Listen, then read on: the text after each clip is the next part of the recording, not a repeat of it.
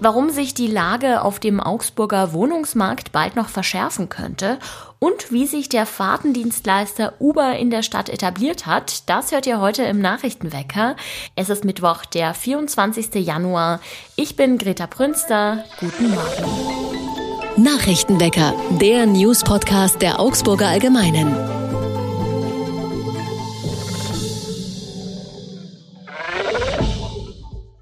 In Augsburg werden in den kommenden Jahren offenbar kaum noch neue Wohnungen gebaut. Im vergangenen Jahr wurden laut Statistischem Landesamt in Augsburg nur rund 650 Neubauwohnungen genehmigt. In den Vorjahren lag die Zahl der Genehmigungen pro Jahr fast dreimal so hoch, nämlich bei etwa 1500. Stefan Kippes vom Immobilienverband IDV sieht darin ein großes Problem. Die Baugenehmigungen von heute sind nämlich die fertigen Wohnungen von morgen. Das Problem sind vor allem die hohen Zinsen und Baupreise. Viele Bauträger halten da erstmal die Füße still und warten auf einen günstigeren Moment. Bereits gekaufte Grundstücke werden erstmal unbebaut liegen gelassen, in der Hoffnung, dass sich die Lage in einigen Monaten bessern könnte. In einigen Jahren wird sich dieses Zögern wahrscheinlich bemerkbar machen, nämlich dann, wenn kaum neue Wohnungen auf den Markt kommen, der Zuzug nach Augsburg aber unvermindert stark ist. Augsburg könnte sogar zunehmend eine größere Rolle spielen für Menschen, die nach München pendeln, dort aber keine Wohnung gefunden haben oder nicht die hohen Preise dafür zahlen wollen. In einigen Jahren dürfte die Lage also für Mieter und potenzielle Käufer auch in Augsburg eng werden. Gewalt gegen Einsatzkräfte. Solche Straftaten sind uns seit den Silvesterkrawallen in Berlin gerade wieder sehr präsent. Auch in Augsburg klagen die Einsatzkräfte zunehmend über eine Verrohung. Die Stadt beobachtet mit Sorge, dass es immer wieder verbale Angriffe gegen Mitarbeiter gibt und auch Handgreiflichkeiten. Während die Zahl solcher Fälle vor einigen Jahren noch bei etwa 30 bis 35 pro Jahr lag, wurden 2022 116 Vorfälle registriert. In den meisten Fällen waren das Beleidigungen und Körperverletzungen. Ordnungsreferent Frank Pinsch kennt die Fälle hinter den Zahlen. Im Herbst gab es in Oberhausen zum Beispiel einen Vorfall, bei dem ein Mitarbeiter der Parkraumüberwachung ein Bußgeld gegen einen Autofahrer verhängt hat, weil der im Halteverbot geparkt hat. 15 Euro musste der Mann zahlen, das wollte der jedoch nicht einsehen und zückte ein Messer, mit dem er den städtischen Mitarbeiter bedrohte und zur Flucht zwang. Gegen Fälle wie diese will sich die Stadt nun besser wappnen. Streifen beim Ordnungsdienst hat man nun zum Beispiel auf vier Personen verstärkt. Außerdem hat sich der Stadtrat mit einem Sicherheitskonzept Gewaltprävention befasst. Das sieht unter anderem einen Rechtsschutz für betroffene Mitarbeiter vor. Im November hat der Fahrtendienstleister Uber Augsburg als neues Geschäftsgebiet dazugenommen und seitdem läuft es laut Angaben von Uber auch recht gut. Besonders abends und am Wochenende sei sehr viel los, berichtet ein Uber-Fahrer unserer Redaktion. Fahrgäste sind demnach besonders oft junge Leute, weil es für die Nutzung von Uber eine App braucht. Besonders stolz ist Uber auf die geringe Wartezeit. Die betrage im Schnitt nur sechs Minuten, heißt es. Bei der Konkurrenz, nämlich bei den Taxifahrern, ist man deutlich skeptischer. Man sehe nur wenige Uber-Fahrzeuge auf den Straßen, sagt zum Beispiel ein Taxifahrer unserer Redaktion. Er glaube nicht, dass sich Uber in Augsburg durchsetzen könne. An dieser Stelle werfen wir wie immer einen Blick aufs Wetter. Wolkig, neblig und bedeckt. So wird es heute den ganzen Tag über sein. Die Werte schwanken zwischen 0 und 2 Grad. Seid auf den Straßen bitte besonders vorsichtig. Für Bayern gilt nämlich eine Glättewarnung. Das 49-Euro-Ticket soll die Menschen finanziell entlasten und ein gutes Argument sein, das Auto öfters mal stehen zu lassen. Eigentlich sollte es ja schon zum Jahresbeginn kommen, dann wurde der Start auf April verschoben und jetzt könnte es wohl sogar noch bis Mai dauern. Mein Kollege Dominik Schätzle hat sich das mal angeschaut, wo es hakt und ist jetzt hier bei mir im Podcast zu Gast. Hallo Dominik. Hallo.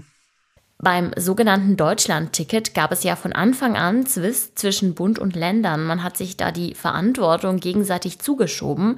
Die Länder sagen jetzt auch, Bundesverkehrsminister Wissing sei schuld, dass es mit dem Ticket nicht vorangeht. Was konkret werfen Sie ihm denn vor?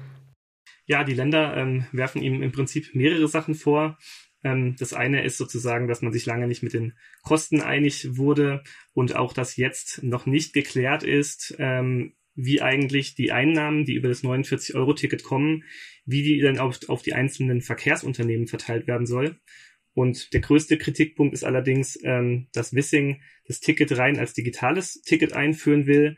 Und die Länder wollen aber auch, dass es auch eine Papierversion davon gibt. Was würde denn gegen ein reines Digitalticket sprechen und was für ein Papierticket? Ich denke, aus meiner Sicht äh, würde für, aus, für ein reines Digitalticket sprechen, ähm, sozusagen natürlich, dass es ähm, ja modern ist im Sinne von quasi nachhaltig und ähm, sch schnell ähm, sozusagen auch zu verbreiten. Ähm, der große Nachteil ist aber, das sagen zumindest die Länder und ich denke, es ist teilweise schon auch nachvollziehbar, ähm, dass ganz viele Menschen eben noch nicht so digital unterwegs sind. Ähm, Bayern hat da zum Beispiel ins Feld geführt, dass besonders ältere Menschen oder jüngere Schulkinder eben noch nicht unbedingt ein, nicht unbedingt ein Smartphone haben. Ähm, aber auch die Verkehrsverbünde selbst haben da teilweise Probleme, weil nicht alle Verkehrsverbünde ähm, können quasi digitale Tickets auslesen, ähm, also praktisch kontrollieren. Und welche Ansicht ist der Augsburger Verkehrsbund? Ist man da pro oder contra Papierticket? Der AVV ähm, schlägt sich da im Prinzip auf beide Seiten. Ähm, zum einen sagt man, dass ähm, die Verbände ähm, für eine Übergangsfrist ähm, sozusagen plädieren, also dass man zum Beispiel ein Jahr lang noch Papiertickets machen kann. Ähm, sie halten aber auf Dauer ein Papierticket ähm, für, für nicht sinnvoll, sondern einfach das Digitale für, für die modernere Variante. Ein Knackpunkt ist ja auch die Gewinnaufteilung, also wie die Einnahmen unter den Verkehrsbetrieben aufgeteilt werden sollen. Gibt es denn da schon Lösungsansätze? Also offiziell ist dazu noch nichts bekannt. Ähm, wahrscheinlich wird da aber natürlich hinter den Kulissen dran gearbeitet. Und beispielsweise ähm, der bayerische Verkehrsminister Bernreiter fordert eben zumindest, dass, ähm, dass es sozusagen fair verteilt wird, dass zum Beispiel gerade die kleinen Verkehrsverbünde da nicht benachteiligt sind. Denn was da sicherlich der wichtigste Punkt ist, ähm, ist natürlich, dass jetzt die meisten Menschen werden das 49-Euro-Ticket vermutlich natürlich irgendwie über die Bahn-App oder über den Bahnschalter kaufen und nicht unbedingt über ihren kleinen regionalen ähm, Verkehrsverbund. Und demnach würden die quasi, wenn's, wenn die Kosten jetzt nicht verteilt werden würden, natürlich hätten die auch dann den größten finanziellen Nachteil. 49 Euro im Monat für den Regionalverkehr sind ja eigentlich ein sehr guter Deal. Trotzdem gibt es natürlich auch Menschen, die sich das nicht leisten können. Auszubildende zum Beispiel oder Studenten oder Schüler. Sind denn da auch Rabatte geplant? Ja, also in Bayern schon. Ähm, Markus Söder hat, ähm, hat vorgeschlagen oder sozusagen schon angekündigt, dass ähm, ein 29-Euro-Ticket eingeführt werden soll für genau die Gruppen, die du jetzt gerade ähm, aufgezählt hast. Ähm, wann das kommen soll, ist, glaube ich, noch nicht ganz so sicher. Das ähm, Semesterticket, das dann quasi vergünstigt wäre, oder sozusagen das Ticket für Studenten, das würde wohl ab dem nächsten Wintersemester kommen, also so irgendwann im Herbst. Viele Fragen sind noch offen, bis das Deutschland-Ticket endlich an den Start gehen kann. Vielen Dank, Dominik Schätzle, für den Überblick. Sehr gerne. Und auch das ist heute noch wichtig. Falls ihr heute geplant habt, von Berlin aus abzufliegen oder in Berlin anzukommen, dann habe ich leider keine guten Neuigkeiten für euch. Am Flughafen Berlin-Brandenburg werden heute zentrale Arbeitsbereiche bestreikt. Der Passagierverkehr fällt deswegen komplett aus. Zahlreiche Flüge wurden komplett gestrichen, einige wurden auf Donnerstag verschoben. Je nach Airline haben die Kunden die Möglichkeit, ihre Reisen umzubuchen oder alternativ auf die Bahn umzusteigen. Eine kuriose Meldung gibt es wie immer zum Schluss. Heute geht es um verspätete Briefe. Dass es mit der Post manchmal ein bisschen dauert, das merken wir in Bayern ja gerade besonders, weil viele Postangestellte gerade streiken und Briefe und Pakete deshalb oft mit Verspätung zugestellt werden. In Großbritannien hat ein Brief allerdings sage und schreibe 30 Jahre gebraucht, um endlich zugestellt zu werden. Im nordenglischen Wylam war das und der Herr, bei dem der Brief angekommen angekommen ist, der war ganz schön geschockt darüber. Der Brief sei noch tadellos intakt gewesen, nur habe er sehr, sehr alt ausgesehen. Seine Empfängerin hat der Brief leider trotzdem nicht mehr erreicht. Die Frau, an die das Schreiben adressiert war, lebt nämlich schon seit 20 Jahren nicht mehr in dem Haus.